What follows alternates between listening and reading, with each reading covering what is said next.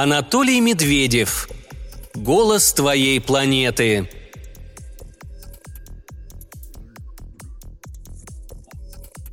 Игорь присел на корточки и провел рукой по жестким бурым травинкам.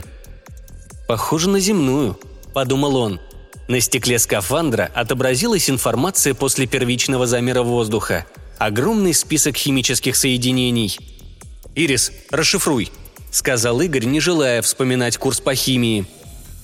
«Первичный анализ показывает, что атмосфера пригодна для дыхания», – милым женским голосом ответил компьютер – она на 93% схожа с земной. Известных отравляющих веществ не обнаружено.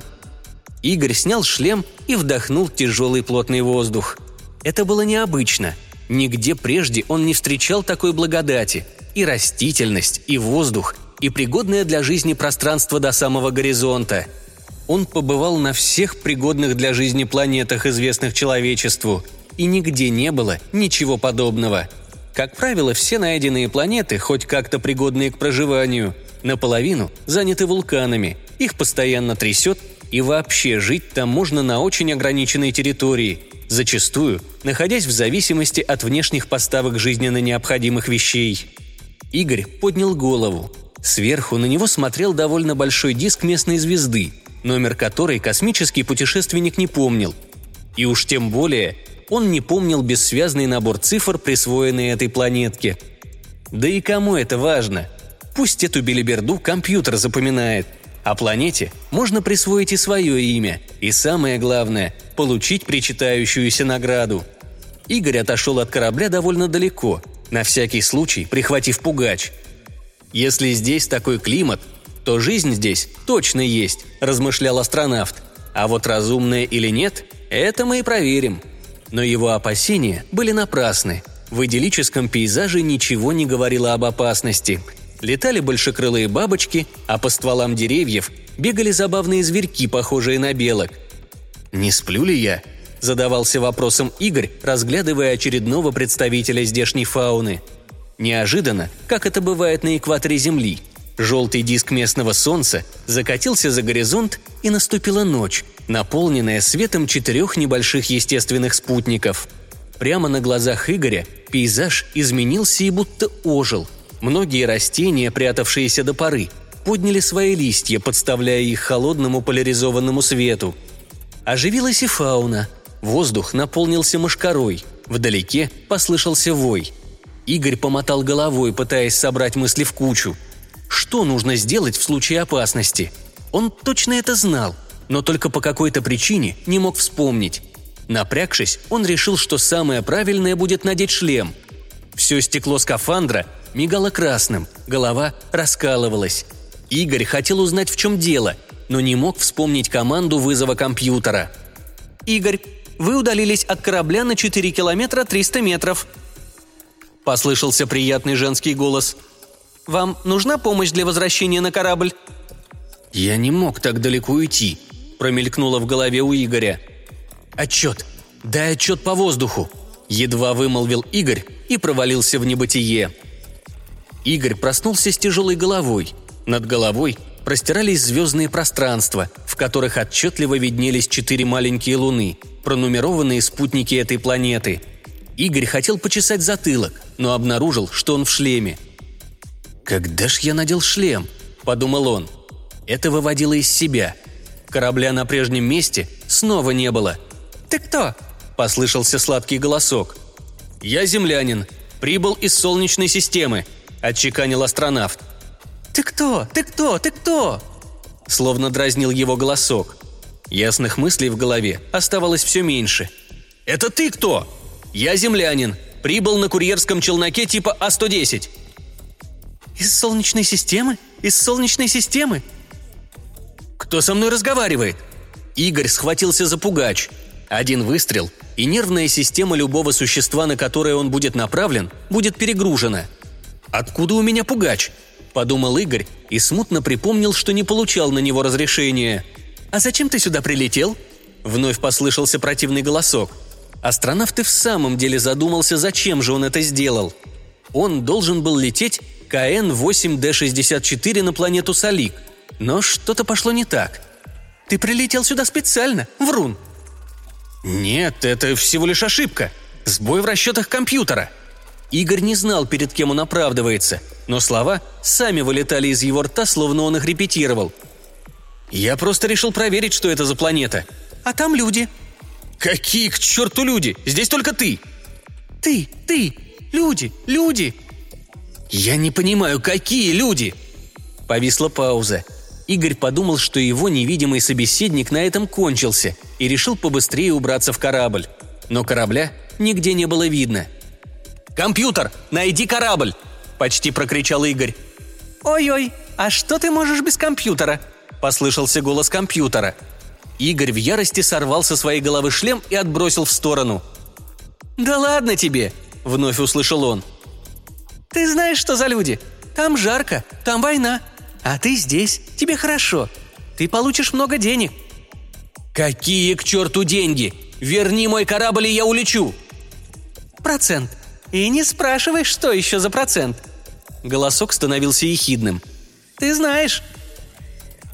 «Я не знаю и знать не хочу». «Знаешь». Игорь знал. Каждому нашедшему пригодную к обитанию планету причитался один процент земель этой планеты – а эта планета, хоть и странная... Это не планета странная, это ты странный. Ты готов разменять чужие жизни на свое благополучие. Я никому не хочу зла. Игорь был на грани срыва. Не хочешь, а делаешь? Послушай, я не виноват, что мой компьютер ошибся в вычислениях, и меня выбросило сюда. Я летел на Салик. Перед кем ты оправдываешься? Вновь повисло молчание, и Игорь подумал. «Действительно, перед кем я оправдываюсь? Здесь же никого нет». «Здесь нет, а там есть. Посмотри, как ты убиваешь людей». Мгновенно картина планеты изменилась. Все вокруг вспыхнуло алыми цветами, поднялась пыль. Засушливая планета, на которую он должен был привезти лекарства и продовольствие. «При чем здесь я?» «Ты знаешь, при чем здесь ты. Это ты рассчитал вероятность нахождения здесь, благоприятной для проживания планеты. Это именно ты долго искал возможности перенастроить бортовой компьютер. И именно ты выкинул своего напарника в открытый космос. Я? Но как же? Я один летел сюда. Твой напарник был против. Вы поссорились, и ты застрелил его из лазерного пистолета, что у тебя в руках. Разве не так, Игорь? Нет, все было иначе. Он напал на меня. Это он испортил бортовой компьютер. Пытался убить меня. А я не хотел лететь сюда. Ты знаешь выход. Твой корабль на месте. Где ты его оставил? Расскажешь, как ты был ранен? Ведь ты уже успел прострелить себе плечо. Игоря пронзила тяжелейшая боль. Перед ним проносились картины, как он стреляет в Сашку. Прямо какое-то безумие поразило их. Он даже не помнил, почему они подрались. Перед его глазами встал мертвый напарник, и Игорь совсем потерял голову.